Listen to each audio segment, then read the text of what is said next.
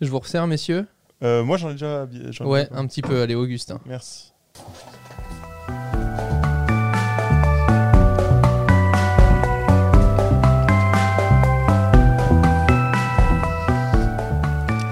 Eh bien, salut tout le monde. Euh, salut Augustin, salut Manuel. Salut Romain. Nouveau podcast aujourd'hui, accompagné d'un grand verre d'eau. Tu dis pas bonjour toi. Ah, bonjour, pardon, excusez-moi. Je l'ai T'en dit. as, t'en plus rien à foutre. En, Non, non, mode, ça va, euh, je- en mode roue libre. Quoi. Manuel, récemment, t'as reçu un, un commentaire sur ta chaîne YouTube qui t'a donné une idée. En fait, c'est- c'est c'est un fan qui a donné une idée, un fan. Un abonné. Un mec a commenté. hein. On se détend. On se détend. Hein On a reçu une idée de votre part de podcast. Donc déjà, merci de réagir avec le hashtag takeout sur Twitter et sur les vidéos de, de chacun. J'allais dire et chacune, c'est vrai qu'on n'est jamais sûr avec Augustin. Euh, C'est Pourquoi cette violence? Je sais pas. Mais- c'est pas, c'est pas violent. C'était la journée de la femme il y a pas pas très longtemps. euh, tu te détends. Tu te détends. Être une femme n'est pas violent. Avoir peur avant de monter son business ou d'entreprendre. Euh, je pense que tout le monde, tout le monde a, peur dans sa vie de, de plein de manières différentes. On- on Alors, va- j'ai fait- pardon, je vais, je vais Vas-y, changer de sujet ça me fait chier. Euh, euh. N'accusez pas la prod. Si vous entendez ce bruit, c'est ma clope électronique. Il n'y a pas de problème avec les micros. Voilà, parce que j'ai vu des gens qui disaient ça. Ouais. Donc, et qui- Et personne n'est atteint non plus du coronavirus, on vous rassure. Non, non euh, Et j'ai pas non plus de. Tu sais comment ça s'appelle? Non, ça, ça allait être. euh, Non. Non, ça, ça allait partir On beaucoup trop loin. Augustin. Donc, un mec a posé un commentaire et on le remercie euh, pour dire est-ce que vous pourriez faire un épisode sur la peur de se lancer? Alors, je pense que ce qu'il voulait dire, c'était euh, la peur de lancer son business ou la peur de se lancer sur YouTube. Je, je- bon, et ça pas- c'était pas extrêmement précis, mais je trouve que c'était une, une belle occasion de parler finalement de ce qui euh, euh, malheureusement drive beaucoup de gens, euh, nous tous d'ailleurs dans nos vies, qui sont nos peurs en fait. Bah, on a tous peur de quelque chose à un moment donné. Alors, soit euh, tu vois ta première relation, euh, soit euh, la peur de quitter la maison aussi quand tu vas habiter pour la première fois tout seul, la peur de te lancer dans le business. Mhm. Il y a plein de peurs que. Putain, t'étais pas du tout sûr de ce que je disais. Il y, a, il y a plein de peurs euh, différentes. Et d'un autre côté, pour moi. Pardon, Moi, je me suis cogné. Pardon, c'est moi. Si- si- alors, c'est là où on voit qu'il y a deux poids, deux mesures, parce que je pense que si ça avait été Augustin, il se serait fait mais pulvériser la gueule. Bon, voilà, euh, désolé Augustin, c'est l'injustice. La vie est injuste, Oui. hein, on le sait. RIP au, au micro-rod. Euh, vous avez déjà eu peur? Est-ce qu'il y a un moment où vous vous souvenez vraiment d'avoir eu peur et d'avoir vraiment réfléchi pour prendre une décision, qu'elle soit tout petite ou, ou très grande, et après j'en viendrai à, à- à ma propre expérience? Euh, moi, il y en a plein. Euh, Moi j'ai peur tout le temps.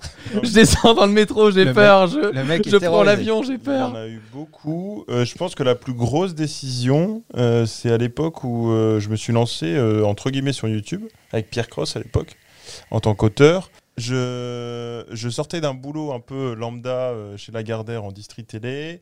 J'en avais eu un peu ras-le-bol. Ah, ils, vont parti... être, ils vont être contents. hein. Ouais, euh, non, mais c'est des, Mm. Ouais, c'est des amis. c'est des amis. Ah oui, non, bien mais sûr. c'était. je- je- Et là, t'es passé de quoi? T'es passé d'un CDI à être en fait entrepreneur ou? En fait, justement, j'ai pris une pause en me disant je vais réfléchir. Je suis parti bosser un peu à l'étranger. Quand je suis revenu, on m'a proposé ça et j'avais le choix entre un CDI plutôt bien payé et Pierre qui me proposait ce truc-là d'auteur un peu à l'arrache au début en tant que je passais Plutôt en- mal payé. plutôt très mal payé. Et euh, là, la décision, tu te dis bon, est-ce que euh, je joue la sécurité ou euh, j'essaie de faire ce que, ce que j'aime? Et je me suis rendu compte que j'étais bon en tant qu'auteur, ce que je ne savais pas. Et du coup, ma vraie peur, ça a été de me lancer en me disant j'y vais et peut-être que je suis pas bon. Donc d'un autre côté, ça t'a donné l'opportunité de, de- de te réaliser un petit peu aussi. Ah ouais, c'est ça, mais je pense qu'il y aurait, Ok. il y aurait pas eu cette opportunité-là, je serais pas là aujourd'hui, ça c'est sûr et certain. Non, non, mais non, non, vraiment, sans Pierre, je serais pas là aujourd'hui, ça c'est sûr et certain. Peut-être, mais d'un, dans... Ou je l'aurais fait plus tard, Ouais. et c'est surtout ça en fait. Je pense que je l'aurais fait plus tard, euh, l'opportunité a fait que je me suis lancé plus tôt et que j'ai, voilà, c'est un truc qu'on refuse Donc, tu as surmonté la peur de te lancer, en fait. C'est plus que la me peur du vide. Pour moi, c'est du vide et de ma capacité à, à le faire, parce que il y a des trucs où on peut se lancer, on se dit je sais que je suis bon, je peux y aller, mais j'ose pas. Là, c'était j'ose pas et je sais pas si je suis bon là-dedans. Pourquoi tu vas au spa? Ouh. Pff, Non, alors là, vraiment, Là, je valide pas. Mais... Non. euh, Tu sais que t'as des bruitages quand tu rates des vannes sur ta platine. Ouais. Il se les applique pas lui-même. Non. Voilà.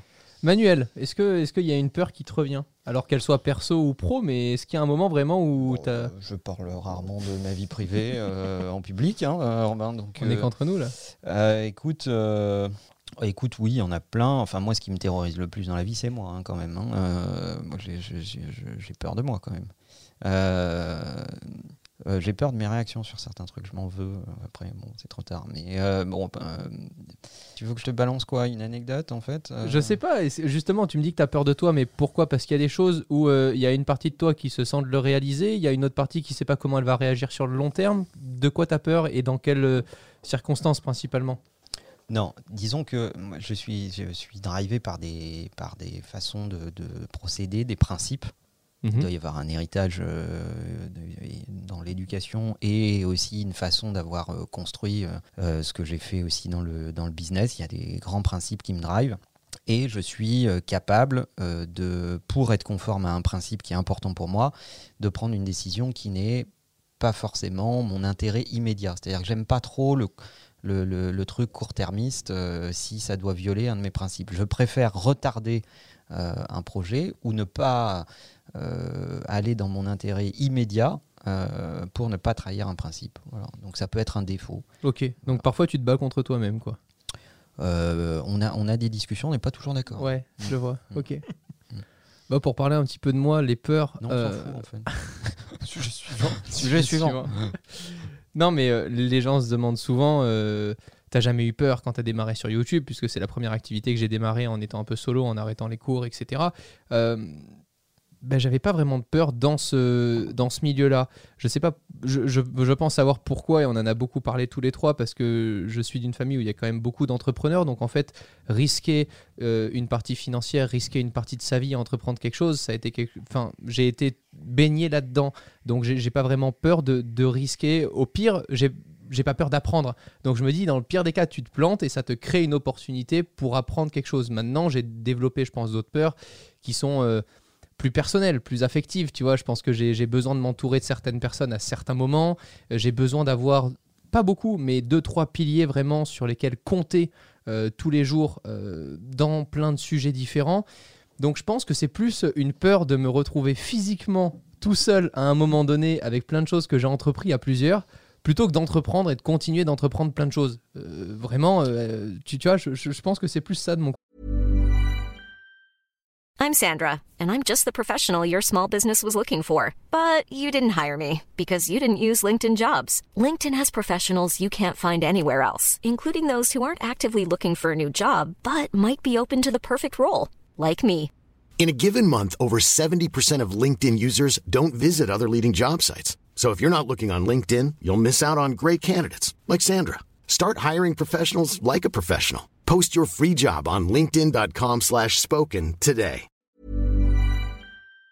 Ah, Vous allez découvrir que Romain est un affectif euh, et que euh, il, il, euh, il a alors il y a des trucs qui lui font pas du tout peur et qui feraient peur à des tonnes de gens euh, autour du business, autour de l'investissement, autour de, de tout un tas de sujets en fait qui ne lui font pas du tout peur. Alors là il me regarde terrorisé parce qu'il se dit qu'est-ce qu'il va dire. Ouais, c'est exactement ça. Euh, Mais mais les gens vont penser qu'il faut venir me faire des câlins en convention. Surtout Mm, pas, gardez non, vos mains non. dans vos poches. non non non pas du tout. C'est pas ça quand il veut dire affectif. Mais Romain est un, est un affectif, c'est vrai, je peux en témoigner. Il a quelques personnes qui sont des points de repère et s'il les a pas, euh, bah, il perd. euh, voilà, la, la boussole s'affole un peu. Quoi. Ben, je pense avoir, ouais, un- je trouve que c'est une, c'est une peur qui est aussi un- une force. hein.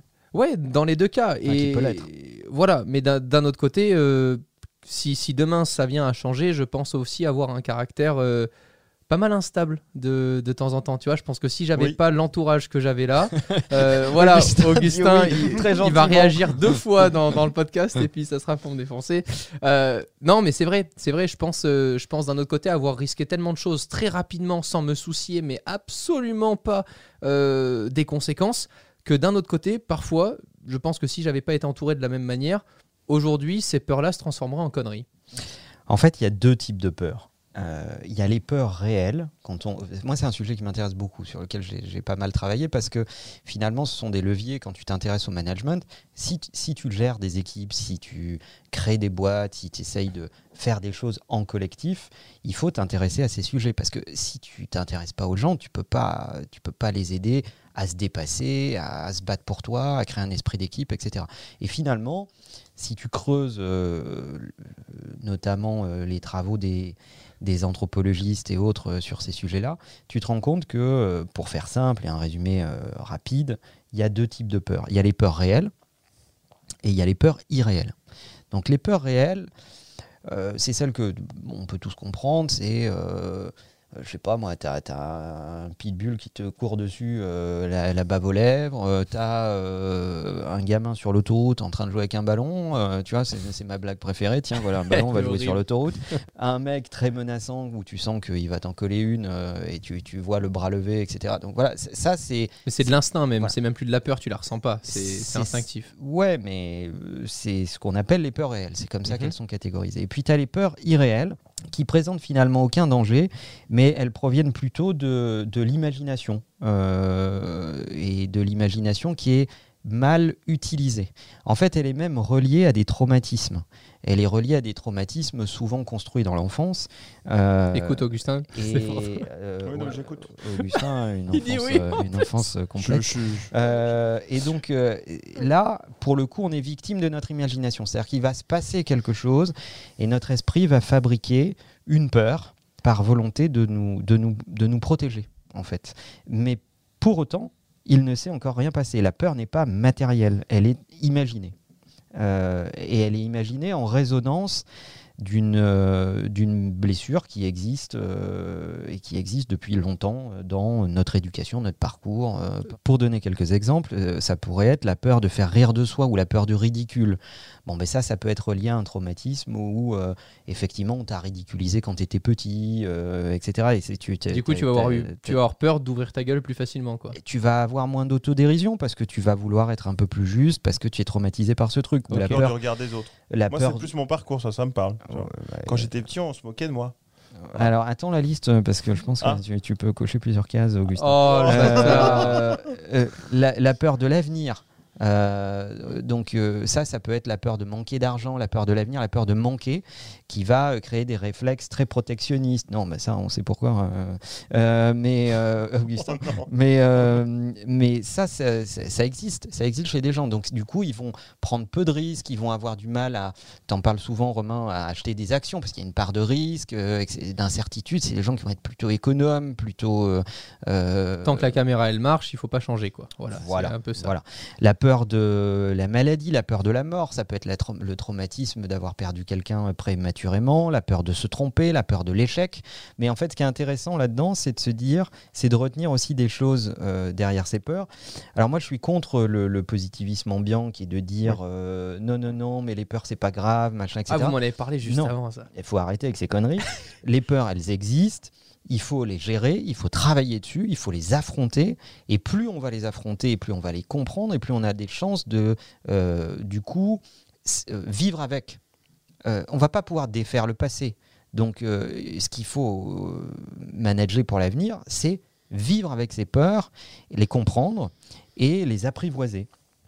Parce que chaque fois qu'on va nourrir sa peur, c'est comme si on l'encourageait. Donc euh, il, vaut mieux essayer de ne pas nier son existence, il vaut mieux essayer de se dire, ok, cette peur, elle est là. Euh, je fais un travail sur moi pour essayer de me rappeler d'où elle vient, et je vais devoir maintenant l'affronter euh, pour essayer de ne pas la nourrir, mais plutôt la comprendre. C'est vachement philosophique. Ça, après, pour des gens plus terre à terre, c'est limite de la méditation que vers là où il faut aller pour se comprendre à ce point-là. Ben, en fait, plus la peur est grande, plus la blessure initiale est importante. C'est ça qu'il faut comprendre. Donc, euh, il faut essayer de l'identifier, il faut essayer d'aller la chercher, et puis ensuite, euh, il faut travailler dessus. Mais tu penses que tout vient de là? Par exemple, un père de famille aujourd'hui qui a deux enfants, euh, qui a une situation correcte, mais qui ne lui plaît pas forcément tous les matins de se lever et d'aller bosser, c'est pas forcément une peur qui vient de l'enfance. Le fait de se dire j'ai quand même euh, 2000 balles à foutre tous les mois pour que ma famille puisse vivre, mais euh, d'un côté, je sais pas pourquoi j'ai peur de me lancer tout seul. Ben, tu vois, euh, comment gérer ça, quoi, d'un autre côté? C'est la base de la psychanalyse. hein. C'est euh, c'est que tu te constitues dans tes six premières années majoritairement, en fait. Et ce qui va s'y passer dans ces six premières années va être constitutif de à peu près tous tes choix après. Si tu prends un peu de, de temps et que tu réfléchis à ça, tu as des chances de appréhender ces peurs, du coup mieux vivre avec et du coup te libérer d'une partie de ces peurs-là. Euh, rien n'est jamais définitif, mais En attendant, si tu n'y réfléchis jamais, si tu travailles pas dessus, alors ta vie sera entièrement drivée par tes peurs. Et ça, c'est plutôt une façon de subir la vie plutôt que de la piloter. Et pour moi, c'est assez insupportable. Mais il faut en parler surtout, en fait, je pense que c'est le plus important. Ça me fait penser à un, un concept que fait Angelo Follet, Ah, je l'adore. qui est un musicien très très très très bon, mais qui a aussi un compte Instagram qui s'appelle Balance ta peur, Tout à fait. où les gens envoient des messages de, de leur peur et lui répond avec, euh, avec un peu des citations et ce genre de choses. Il y a des vidéos, c'est sur son Instagram. Et il et fait des il est en train d'écrire un bouquin là-dessus. Il écrit des bouquins et il fait des conférences. Voilà. Et je, c'est, c'est- Je c'est connaissais vraiment- pas. Angelo Follet, Balance ta peur, vraiment euh, contenu très très quali. Ouais, exactement. Euh, et si j'avais un truc à rajouter là-dessus, c'est que le côté euh, euh, positif, c'est que derrière une peur, il se cache toujours un désir. Euh, mais un désir qu'on connaît souvent pas. Mais derrière cette peur, il se cache un réel désir. Et tout l'enjeu dans l'affrontement de sa peur, c'est d'aller découvrir le désir qu'il y a finalement derrière cette peur. Je m'explique. Si tu as peur de te lancer sur YouTube, c'est peut-être parce que finalement ta peur initiale, c'est d'être ridicule, le regard des autres, les commentaires, ce que vont dire tes proches, etc. etc. Derrière cette peur se cache peut-être le désir de euh, s'accomplir, d'avoir des points de vue de ne pas en avoir peur, euh, d'être capable de les étayer, de les exprimer clairement. Euh, se cache peut-être un désir de reconnaissance, etc. Donc en fait, ce qui est intéressant, c'est de se dire que derrière une peur se cache un désir. Et le fait d'affronter sa peur, c'est aussi la capacité à assouvir un de ces désirs-là. Donc euh, n'ayez pas peur d'avoir peur et essayez de découvrir ce que derrière cette peur se cache positivement, quel est votre réel désir. Mais est-ce que la peur parfois est pas là pour nous protéger? Est-ce que le fait de pas se lancer euh, tête baissée dans un projet d'entrepreneuriat, euh, comme je le reprenais tout à l'heure, euh, alors que tu as déjà une vie de famille à de, Bien sûr. avec des besoins à subvenir et autres, et que tu n'as pas pu euh, entreprendre plus tôt pour pouvoir mettre plus de côté, pour pouvoir entreprendre plus facilement avec moins de risques est-ce que cette peur-là, elle n'est pas finalement naturelle et ne te protège pas indirectement en te disant, bon, peut-être qu'il y a des étapes à terminer avant parce que tu n'as pas pu t'y prendre différemment avant? Mais me fais pas dire ce que j'ai pas Ah dit. non, non, justement, mais je pose des questions justement. Mais, mais c'est c'est très bien. Mais la peur, c'est de la morphine. Ça soulage, mais ça soigne pas. D'accord. Ok. Donc, euh, tu peux être accro à la morphine et tu peux devenir accro à la morphine et penser que tu es soigné. Mais euh, la réalité, c'est juste que tu es dans l'évitement. T'as pas encore affronté ta peur. Euh, et et tu, tu n'y fais pas face. Et tu ne règles pas ce qu'il y a dans cette peur pour essayer de la comprendre, de la décortiquer, de l'affronter et de la manager et de découvrir le désir qui est caché derrière cette peur-là, en fait. Donc voilà, moi je- je- j'encourage plutôt les gens à affronter leur peur et à se poser des questions. De toute façon, se poser des questions sur soi, en général, c'est jamais euh, une perte de temps quand c'est bien fait. Voilà, je vois que ça vous inspire. Ouais, non, mais c'est trop bien, c'est trop intéressant. Tu parles de gérer cette peur, mais est-ce que du coup, et nous, je pense qu'on on a essayé justement de faire face à certaines peurs avec Augustin parce qu'on a vachement changé nos habitudes d'entrepreneuriat en arrivant avec Imagine Flux, avec les, les gestions de production avec d'autres créateurs aujourd'hui. Est-ce qu'il y a des activités à faire où justement tu disais de se recentrer sur toi? Moi, je, m'intéresse de plus en plus à la méditation. C'est encore très très abstrait parce que je maîtrise zéro. Par contre, il y a quelque chose qu'on maîtrise tous ici, c'est les activités sportives. Et il y a des choses qui te permettent psychologiquement de faire face plus facilement à des problèmes qui t'auraient paru énormes il y a de ça deux ans quand tu n'avais pas vraiment euh, de routine positive avec le sport associé. Toi, Manuel, je pense que ça te parle. Et Augustin, tu me l'as dit en plus récemment quand on faisait nos séances, etc. Tu m'as dit, bah, tiens, je me sens mieux, ça, je vais le gérer. Il y a des choses en fait où tu pouvais réagir beaucoup plus facilement, avec beaucoup moins de crainte qu'avant. C'est sûr, mais ça enlève pas la peur quand même. Ça, ça aide sur beaucoup de choses à dire je sur les alors je vais pas dire des petites peurs mais euh, Ah, on peut balancer quand même. c'est-à-dire? Augustin a peur des vélos. On ne sait pas Mais- mais pourquoi, pas du tout. mais on ne sait Zéro. pas qu'est-ce pourquoi. qu'il dit Euh, Il y a un truc, il a la phobie des vélos en fait. Non, Il n'y a que de la nicotine dans ce que tu. Euh, non, ça me ça m'aide sur des petites peurs, des petits trucs euh, quotidiens, mais sur les gros les gros gaps entre guillemets, je sais pas si le sport suffit. Je pense qu'il faut vraiment se faire violence en disant j'y vais et euh, j'oublie tout ce qui est à côté. Ce qui est intéressant dans le sport, c'est qu'il y a plusieurs peurs là-dedans. Il y a d'abord euh, le fait de se retrouver dans un, vi- un environnement que tu connais pas bien. Tu vas aller dans une salle. tu es regardé par les autres. Deuxièmement, le regard des autres. Troisièmement, euh, bah, tu vas faire face à, à toi-même, en fait. Donc, euh, est-ce que tu vas y arriver, pas y arriver? Euh, je, pense que dans tout ça, en fait, ce qui est intéressant, c'est qu'il y a un effet miroir. C'est-à-dire que tu dois surmonter des petites peurs les unes derrière les autres pour finalement te euh, retrouver une espèce de considération et de chemin vers euh, l'atteinte d'objectifs que tu n'aurais peut-être pas cru possible. Et c'est là, bon, moi, je ne suis pas objectif parce que je suis suivi par un, un coach euh, qui m'encourage tous les jours mais, euh, et qui, qui- qui m'aide à progresser. Mais euh, c'est là où je pense que l'accompagnement est crucial et que J'allais y venir. euh, il, il- il vi- il- il nourrit d'ailleurs de- des, des- des piliers différents, mais il y a, y a l'aspect euh, évidemment physiologique, c'est est-ce que tu vas arriver à faire quelque chose, mais il y a aussi l'aspect mental, il y a aussi l'aspect nutritionnel. Tous ces, ces trois éléments, ils doivent être managés et effectivement, le rapport que tu as avec un, coach peut t'aider à te dépasser, te surpasser. Euh, Anatole, je t'embrasse. Alors dans le sport, euh, je comprends le fait de se faire accompagner.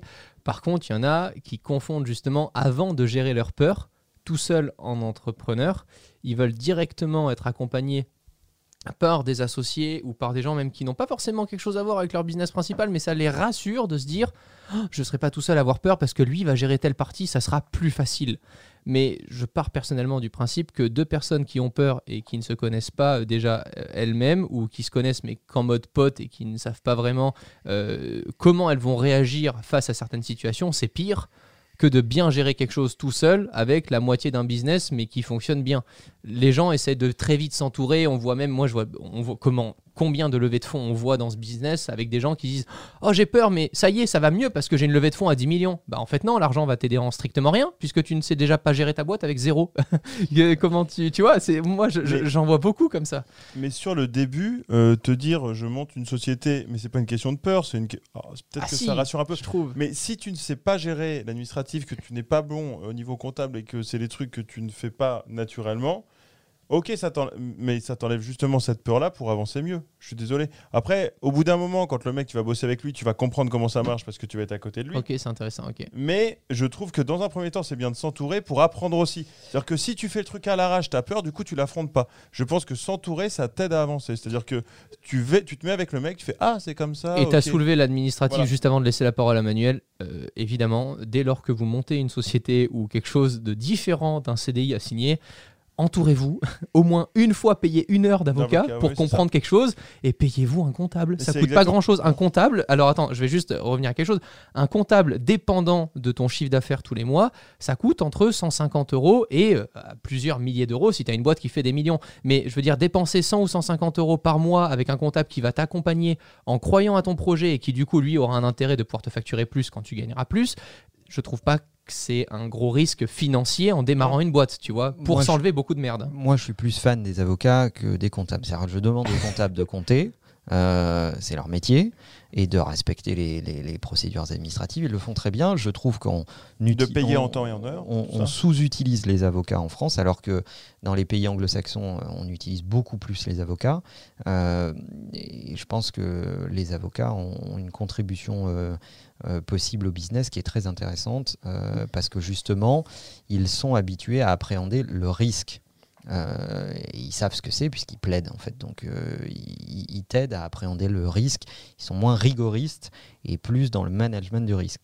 Mais, mais pour revenir à, ce qu'on disait, c'est pas parce que tu t'entoures beaucoup que euh, ça va amoindrir ta peur. C'est irrationnel. Je reprends mon exemple de la morphine. C'est-à-dire que il y a un aspect rationnel qui est tu rajoutes des compétences sur quelque chose que tu sais pas bien faire et à partir de là, bah, effectivement, euh, ça va te soulager sur l'instant. C'est-à-dire que effectivement, il y a quelqu'un qui va apporter ses compétences et qui va t'aider à faire quelque chose. Mais il faut surtout s'intéresser au, au- fait d'apprendre dans ce, dans ce domaine-là. Mais c'est pas parce que tu vas rajouter plein de gens autour de toi que tu auras moins peur. Euh, on c'est- parle pas forcément de rajouter plein de gens. Moi, c'est juste sur, sur un domaine où tu te sens un peu moins bon et tu dis ça me fait peur. Moi, je trouve que s'entourer, ça peut justement euh, te permettre d'affronter ta peur. Personnellement, j'ai démarré vraiment tout seul dans plein de catégories que je gérais pas très bien et j'ai voulu apprendre à gérer mieux telle, telle et telle catégorie avant de m'entourer d'une personne pour bien gérer une catégorie, pour pouvoir la manager aussi beaucoup mieux. Moi, je, Parce je que- suis partisan du eat your own dog food. Euh, donc, Ah euh, euh, Aller apprendre à quelqu'un à piloter un bateau si t'as pas ton permis bateau, je trouve que c'est un peu bizarre. Au bout d'un moment, il peut vite t'entuber, quoi, la personne qui, qui est avec toi, quoi. Exactement. Donc, euh, fais des choses, casse-toi la gueule, euh, souviens-toi quand tu as eu mal, euh, et après, tu pourras effectivement mieux juger les gens qui peuvent t'apporter de l'aide, etc., etc. Mais si t'as pas un peu toi-même mis les mains dans le cambouis, ben, c'est un peu compliqué. Est-ce que la peur dépend des objectifs aussi qu'on se fixe? Est-ce que par exemple une personne qui se fixe un énorme objectif, et je reprends mon exemple des startups qui se voient déjà comme Facebook euh, euh, dans un mois alors qu'il n'y a même pas un PDF de créer, excusez-moi, euh, est-ce que du coup cette peur-là elle est d'autant plus importante alors que s'il s'était fixé un objectif assez réalisable ou en tout cas propre s'il travaillait correctement, est-ce que du coup la peur se gère mieux? Par nature, la peur, ce que je disais, elle est reliée à notre imagination et à nos blessures anciennes. Donc elle est irrationnelle. Euh, elle, elle- elle est, elle est absolument pas réaliste en fait. Et, et- et elle n'est pas du tout proportionnelle au danger. Il y a des gens qui ont une peur irrationnelle d'un certain nombre de choses euh, et qui vont être tétanisés par un certain nombre de choses. Alors que Un poisson rouge.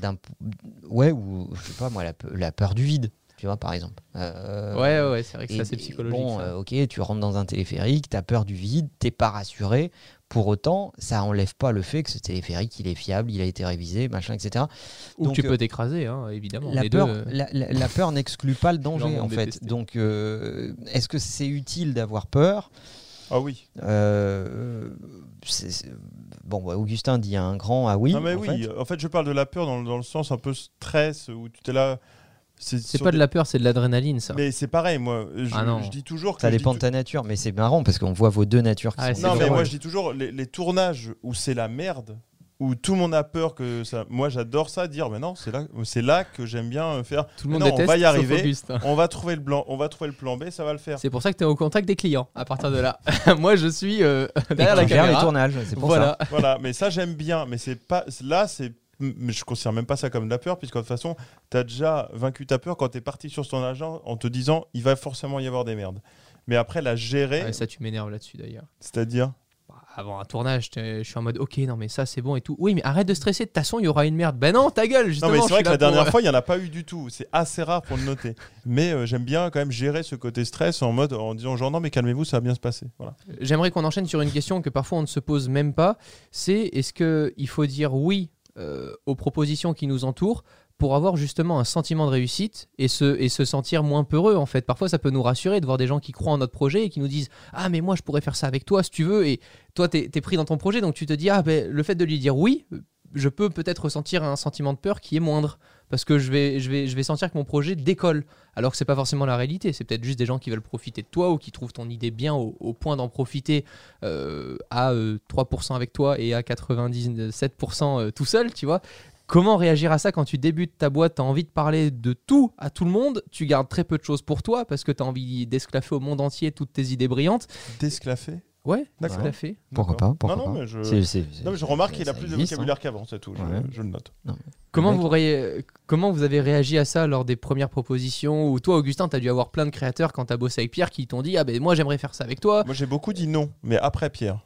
Ok. J'ai beaucoup dit non. On m'a proposé des choses, j'ai dit non. Bah, je pense que c'est la clé. Voilà. C'est-à-dire que euh, le- que tu aies des propositions, c'est super. C'est c'est pas ça qui va gérer tes peurs, en fait. Euh, ça, ça peut te rassurer, un temps soit peu, mais euh, c'est c'est ça va rien régler dans le fond, en fait. Euh, il faut profiter du chemin que tu fais pour euh, pour apprendre. D'ailleurs, moi, je pense que l'entrepreneuriat, c'est c'est un grand miroir qui t'est tendu, en fait. Ah, c'est pas Euh, mal ça. Tu apprends énormément de choses sur toi, sur tes limites, sur euh, euh, ce que tu dois bosser, sur euh, euh, tes peurs, sur euh, tes qualités aussi, évidemment, et quelle est ta contribution à un projet, sur la nécessaire complémentarité, euh, sur le fait de t'adjoindre des forces que tu n'as pas naturellement, etc. Donc, euh, c'est ça, entreprendre, de mon point de vue. Donc, est-ce que quand on débute dans l'entrepreneuriat, il faut tout de suite se prendre euh, pour Bill Gates avec un planning surchargé pour bien analyser toutes les propositions qui nous sont faites et moins ouvrir les bras facilement? Ou est-ce qu'on arrivait à quand même garder un sentiment naturel aux gens qui nous entourent? Parce que je te donne un exemple, mais peut-être que le tonton qui a la caméra, il va vouloir te dire Ah non, mais moi je viens filmer ça avec toi, puis on monte la société ensemble. Tu vas pas savoir comment dire non, puisqu'en fait c'est quelqu'un de ta famille euh, à qui t'en as parlé juste pour avoir un avis, puis qui veut direct s'incruster dedans. Enfin, y Moi, a je pense de- qu'il faut apprendre à dire non, en fait. Euh, et que il faut apprendre à dire non poliment. C'est ça qui est difficile. C'est ce que je vais dire juste euh, après. C'est tellement dur. Et finalement, euh, on s'enrichit beaucoup, beaucoup plus euh, intellectuellement, moralement sur soi. On en apprend plus en disant non et en faisant. À partir du moment où tu fais, où tu as compris tes limites, où tu as compris un minimum de choses, après, peut-être que tu pourras dire oui. Mais euh, le, oui il doit être très, très, très rare euh, au début. Alors les gens qui, qui savent pas dire non et ça peut ça peut peut-être les aider. Moi j'ai peut-être une phrase. Vous vous me dites ce que vous en pensez. hein. Je teste. hein. Mais une personne très difficile, euh, tu sais, euh, où elle serait très difficile de, de s'en débarrasser. J'ai une phrase qui marche plutôt bien. C'est le fait de de ça se dit se, se flageoler? Non. Non, se flageller. Oh là là. Flageller. Alors, flageoler, c'est les trucs que tu manges là. C'est pas te tout à fait des pareil. flatulences.